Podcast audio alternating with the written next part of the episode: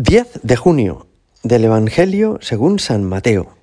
En aquel tiempo dijo Jesús a sus discípulos, Habéis oído que se dijo, no cometerás adulterio, pero yo os digo, todo el que mira a una mujer deseándola, ya ha cometido adulterio con ella en su corazón. Si tu ojo derecho te induce a pecar, sácatelo y tíralo. Más te vale perder un miembro que ser echado entero en la gehenna si tu mano derecha te induce a pecar, córtatela y tírala, porque más te vale perder un miembro que ir a parar entero a la gehenna. Se dijo, el que repudia a su mujer, que le dé acta de repudio. Pero yo os digo que si uno repudia a su mujer, no hablo de unión ilegítima, la induce a cometer adulterio, y el que se casa con la repudiada comete adulterio. Palabra del Señor. Jesús comenta en este pasaje del Evangelio el sexto mandamiento de la ley de Dios, que dice no cometerás adulterio, o que ahora decimos no cometerás actos impuros. Y al comentarlo nos ayuda a entender que para que nuestras acciones sean buenas, han de ser buenos también nuestros pensamientos.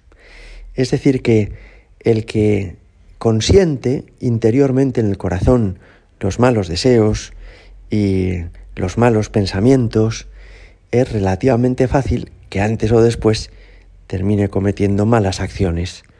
Por eso dice, todo el que mira a una mujer deseándola, ya ha cometido adulterio con ella en su corazón. El Señor nos ayuda a ir a la raíz, no simplemente a evitar este el pecado del adulterio, sino a poner la base, el fundamento de una vida en castidad, de una vida limpia, que consiste en tener un corazón que mira a los demás con respeto, un corazón que trata a todas las demás personas como lo que son, como personas con una dignidad sagrada y no como objetos de los que aprovecharse. Fijaos que es distinto ver que mirar. No siempre somos responsables de lo que vemos. Tú a lo mejor un día vas conduciendo el coche y, ves que hay un anuncio pues un poco provocativo con una persona que tiene poca ropa. ¿Has cometido tú algún pecado en eso? No, simplemente has visto algo que estaba ahí y que tú no has pretendido fijarte ni, mirarlo detenidamente. Estaba ahí. Mirar, por el contrario, quiere decir tener intención de fijar la atención en eso. Eso es mirar. Y además, con la mirada expresamos lo que somos. Quiero decir que hay miradas llenas de alegría, que hay miradas llenas de odio, de rencor, que hay miradas de ternura y que también hay miradas que son lascivas, que son impuras. ¿no? Lo que Jesús aquí nos dice que evitemos no es ver, sino mirar a una mujer deseándola.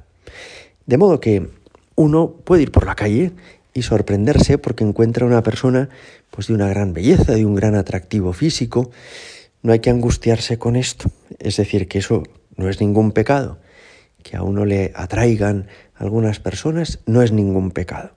Lo que ciertamente no hemos de hacer es mirar a una persona deseándola, es decir, consentir que ese pensamiento o ese deseo que nos ha brotado instintiva y espontáneamente arraigue en nuestro corazón y, y que nosotros voluntariamente decidamos consentir con eso. Es curioso porque Jesús habla en este Evangelio del infierno.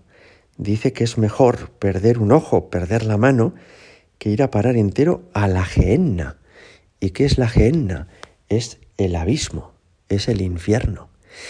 Y llama la atención porque hoy en día da la impresión de que en este capítulo en este tema de la sexualidad hay barra libre y parece que después de haber pasado por épocas de una gran rigidez y de, un gran escrúpulo de conciencia en el siglo XIX, principios del XX, nos hemos ido por la ley del péndulo al otro extremo y es a pensar que aquí cada uno puede hacer lo que quiera, que haya un desmadre sexual en la sociedad tremendo y que lo consintamos, lo admitamos todo y todo nos parezca estupendo. Pues a Jesús no le parece así. Y habla con bastante nitidez, ¿verdad? Cuando habla de la gehenna. No es que la sexualidad sea el tema más importante en la vida de los cristianos, ni mucho menos, pero es uno de los temas importantes. Es incompatible ser muy buen amigo del Señor y a la vez pues ser infiel a los compromisos que uno ha realizado en la vida. Es incompatible ser discípulo de Jesucristo, pero al mismo tiempo incurrir en pecados mortales habitualmente. Esto es incompatible. El que quiere ser seguidor de Jesús ha de serlo en todo y también en esta cuestión de la vivencia de la sexualidad. Y en este momento histórico que nos toca vivir, en el que se replantea, por ejemplo, si ha de consentir la sociedad la prostitución como un mal endémico que es incurable, o si hemos de consentir que la pornografía vaya ganando terreno en nuestra sociedad. Últimamente salían cifras espeluznantes de cómo hoy los jóvenes son introducidos en la pornografía aproximadamente a los 14 años de edad en España, pues me parece que este Evangelio nos hace mucha falta. Hemos de desear una vida limpia y que la infancia, la juventud, la inocencia no queden mancilladas por el pecado de una manera tan inconveniente. Estamos jugándonos algo que es muy importante, algo que es sagrado. Cada vez que una persona es bautizada, su cuerpo es constituido en templo del Espíritu Santo.